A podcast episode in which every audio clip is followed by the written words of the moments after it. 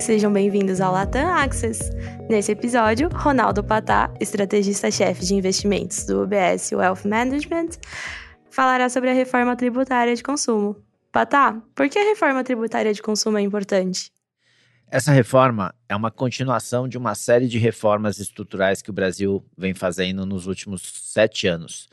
Desde 2016, que uh, a gente começou a avançar numa agenda de reformas importantes, todas elas com um objetivo maior que é aumentar o potencial de crescimento do Brasil e, e questões fiscais e de distribuição de renda também. E era a reforma que estava faltando na prateleira para o Brasil poder mudar de patamar aí nos próximos anos, né? Então, tudo começou em 2016 com o teto de gastos, que foi uma reforma que foi atualizada esse ano agora com o arcabouço fiscal. Depois veio a reforma trabalhista em 2017, a lei das estatais, que foi também em 2016, a reforma da Previdência, que foi super importante em 2019, a lei do saneamento básico em 2020 e, finalmente, a independência do Banco Central em 2021. Então, a reforma tributária do consumo ela vem agregar todas essas reformas no sentido de diminuir as distorções do nosso sistema tributário e é uma reforma que faltava ser concluída há muito tempo uh, por conta de problemas de agenda e, e, essa foi finalmente aprovada agora antes do esperado pela Câmara dos Deputados num primeiro, num primeiro passo e agora ela vai para o Senado. Então ela é super importante porque ela mostra que o Brasil está fazendo a lição de casa isso num, num mundo onde muitos países emergentes uh, de deixaram as reformas de lado, né? E quais seriam os benefícios que estão associados a essa reforma? O principal benefício é uma simplificação do sistema. O sistema uh, tributário brasileiro hoje é muito complexo, uh, são muitos impostos, taxas, contribuições. as empresas gastam muito tempo só para apurar e, e, pagar esses impostos. Muitas uh, dúvidas sempre os empresários têm sobre como fazer, quais impostos são envolvidos ou não. Isso acaba impactando o Brasil negativamente uh, em qualquer ranking de facilidade de se fazer negócios. Então, quando quando alguma empresa estrangeira ou algum empresário local está pensando em, em abrir um negócio, muitas vezes, é uma, por uma questão tributária, o negócio não sai do papel ou não vem para o Brasil. Né? Então, essa simplificação era essencial. Então, é, o outro ponto, então, era justamente esse que eu ia falar, aumenta a competitividade do Brasil. É, o Brasil tem uma carga tributária muito alta e, e, o sistema é muito complexo. E aí, quando o estrangeiro compara o Brasil com outros países, acaba preferindo outros países muitas vezes é, por conta disso. E o terceiro principal ponto é, uma, é a justiça fiscal, que no Brasil Existem setores da economia que, e setores da sociedade que pagam muito mais impostos do que outros, de uma maneira não é, equânime né, e não, não justa, digamos assim. E essa reforma tem o potencial de reduzir essas desigualdades é, sociais mesmo e, e essa, é, melhorar essa, a, a justiça fiscal. Né? Então, é bastante interessante porque ela pode estimular o empreendedorismo. Uh, idealmente, pode ter, assim, como efeito colateral mais para frente, eventualmente, né, até impostos mais baixos. Né, se você, se todos pagarem, né, a carga tributária não precisa aumentar para o Brasil continuar tendo uma boa arrecadação e, e, conseguir pagar todas as despesas, principalmente sociais, né, do que o governo tem que pagar. E então, uma reforma que simplifica o sistema tributário, que pode aumentar a transparência, melhora o ambiente de negócios para os locais, para os investidores estrangeiros. Ela, é, esses são os principais benefícios que vão vir aí ao longo dos próximos anos. E aquela história da guerra fiscal, como ela fica nesse contexto? Ah, isso é super importante, porque uma das principais mudanças dessa reforma é que os impostos não vão ser mais cobrados onde eh, os produtos são produzidos, mas sim onde eles são consumidos. E assim como é feito na grande maioria dos países. Ou seja, quando uma, um empresário for tomar a decisão de onde é, construir a sua fábrica, onde fazer o seu negócio, ele vai levar em consideração onde está o melhor mercado para ele e não qual estado dá o melhor benefício fiscal. Hoje a gente tem uma lógica inversa nesse sentido, porque muitas de, é, definições de investimento são feitas baseadas simplesmente por conta de isenção fiscal e não por onde seria melhor a, a logística de transporte para o mercado consumidor e outras questões que envolvam aquele business específico. Então, a partir do momento que você para de cobrar do produtor e cobra do destino, né, que seria o consumidor final, é, tudo fica mais, mais produtivo. Né? As empresas ganham em produtividade porque elas vão gastar menos em logística, né, por exemplo. Fica tudo mais lógico uh, e acaba essa guerra fiscal entre os estados, onde cada um tenta oferecer mais vantagens tributárias para ter a instalação de um business ou de, de um negócio, de uma fábrica no seu próprio estado em detrimento do outro, o que não é saudável para o país como um todo e não faz sentido do ponto de vista empresarial também. É, acaba gerando outros custos, né? Exatamente. E se essa reforma for aprovada no Senado, ela vai começar a valer quando? A reforma ela foi planejada para ser implementada muito gradualmente, justamente porque ela provoca uma grande mudança no sistema de, de arrecadação. E não pode. O Brasil não pode correr o risco de ter, por exemplo, uma interrupção na arrecadação, ou as empresas não estarem preparadas, ou os setores que, envolvidos também não estarem prontos para começar a fazer essa troca. Então, vai ser um processo é, lento que é, só vai ser implementado definitivamente daqui a 10 anos, em 2033.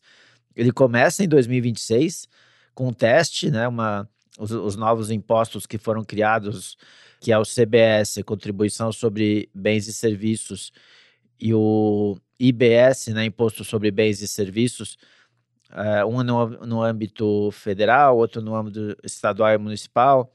Uh, eles vão começar com uma, uma alíquota teste né, em 2026, e aí em 2027 uh, o PIS e o COFINS primeiro são extintos, uh, depois em 2028 o IBS começa a ser cobrado no, nos estados e municípios, e só em 2029 que o ICMS e o ISS é, começam a cair é, para o IBS ser implementado definitivamente em 2033. Essas siglas não importam muito, o que importa é que é, não é para já, tem ainda pelo menos, temos muitos anos aí, pelo menos três para começar a, a, sentir como, como vai ser, uns cinco anos para já ter mais uma ideia melhor, mas são dez anos para uma implementação total. Então, é, isso é, foi necessário para poder viabilizar justamente a implementação e a aprovação desse, desses impostos no, dessa mudança toda no Congresso, né, na Câmara, e certamente tudo isso ainda vai ser rediscutido no Senado, mas com esse tempo e essa flexibilidade que está sendo dada, aumenta bastante a chance do Brasil conseguir aprovar essa reforma, coisa que não, não conseguimos nos últimos, nas últimas décadas, né, digamos assim.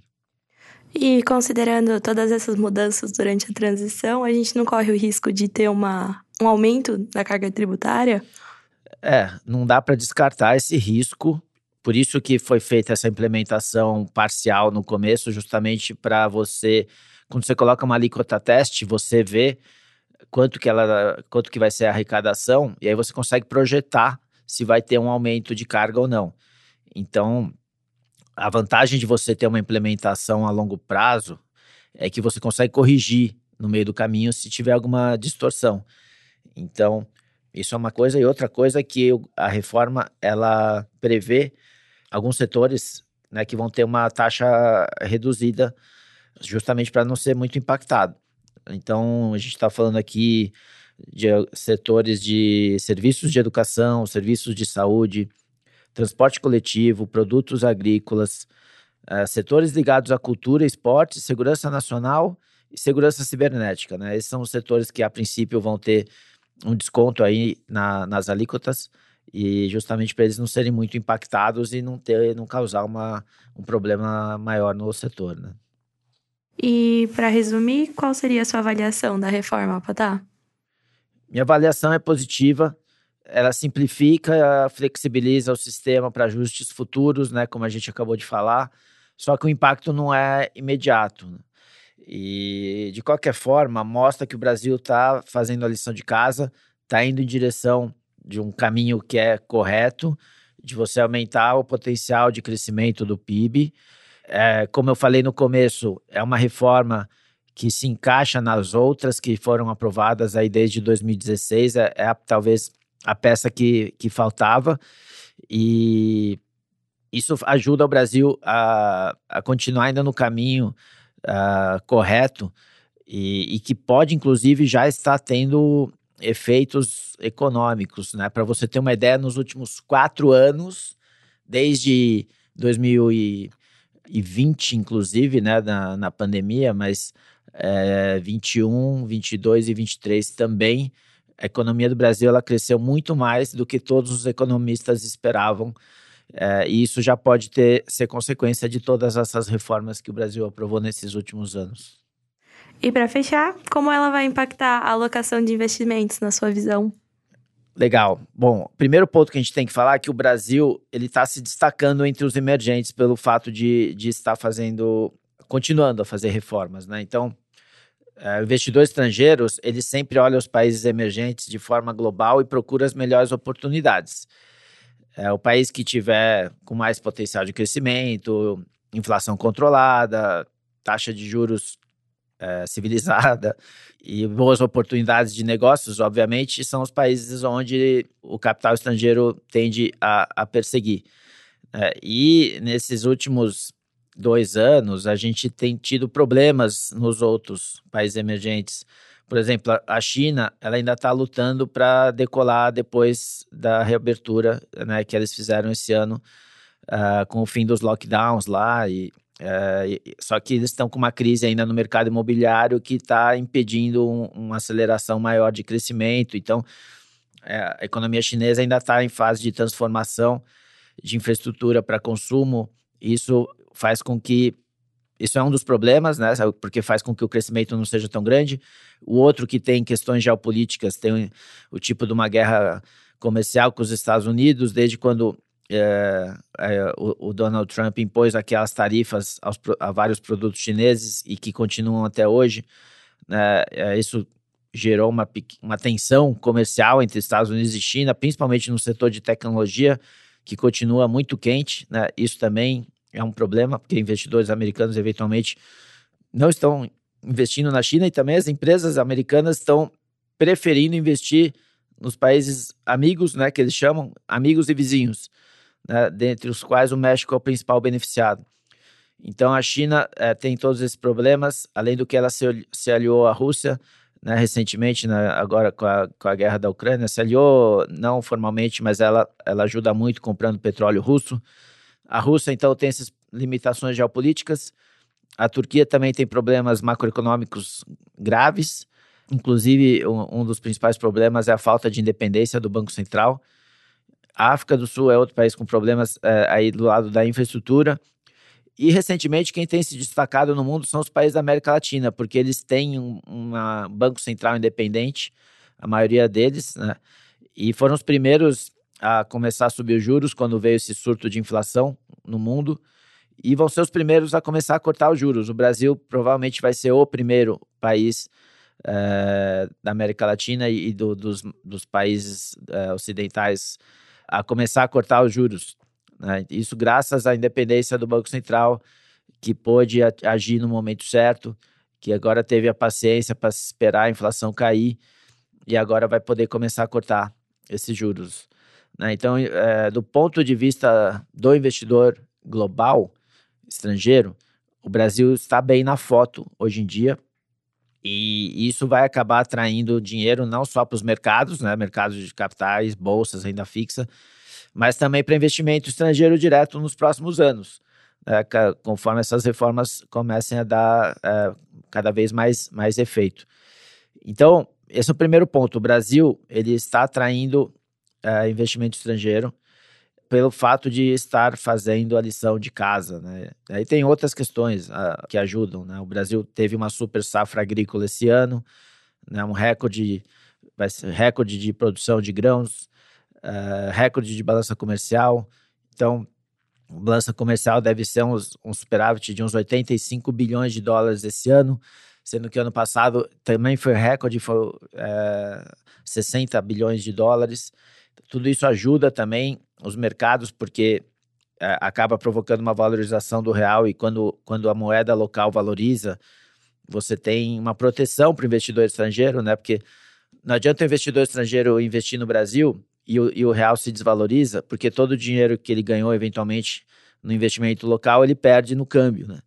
Quando o câmbio está bem, está estabilizado, como tem sido o caso nos últimos já mais de um ano, isso ajuda a proteger esse investimento e acaba atraindo mais fluxo para o Brasil. Então, agora entrando nas classes de ativos, né, primeiro que tem esse ambiente, esse ambiente é, é, global de apetite a risco do investidor estrangeiro e o investidor estrangeiro está olhando o Brasil com bons olhos. E aí, dentro das classes de ativos do Brasil, o que a gente mais gosta ainda são os títulos é, longos é, do Tesouro, é, e aí principalmente os títulos indexados à inflação, porque são os que têm um prêmio maior na nossa visão e que tende a continuar diminuindo conforme essas notícias boas vão acontecendo. Então, títulos indexados à inflação. O segundo, a classe de ativos que a gente mais gosta são os fundos imobiliários, que ainda tem bastante desconto em relação ao que a gente acredita ser o valor justo. Então, esses dois, essas duas classes de ativos estão como acima do neutro na nossa alocação. Em compensação, a gente tem ativos globais como abaixo do neutro, e aí a principal causa é porque a gente acredita na valorização do real ainda para esse ano. A gente acredita que o real pode chegar a 4,60 agora no segundo semestre, fecha o ano 4,80, que é mais ou menos onde ele está agora, e, e, ano que vem ele volta para 5, conforme o Banco Central acelere a queda de juros, né? É, mas então, esse é um dos motivos, e outro motivo é porque a gente vê a Bolsa Americana meio esticada nesse momento, e como tem muitos riscos ainda no horizonte, né? Você, a inflação daqui para frente tende a não cair mais tanto, né? E isso pode fazer com que o Banco Central continue com a taxa de juros alta ou subindo ainda a taxa de juros por mais tempo. Isso faz com que tenha um risco maior de recessão em 2024. Então, é, e a bolsa parece que está precificando um cenário de perfeição, né? Sem nenhum risco desses que eu falei.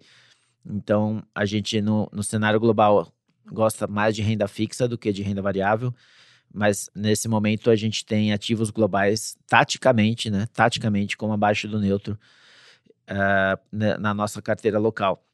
E aí nós temos neutro em títulos pré-fixados, que já, já anteciparam bastante o corte de juros que o Banco Central vai fazer.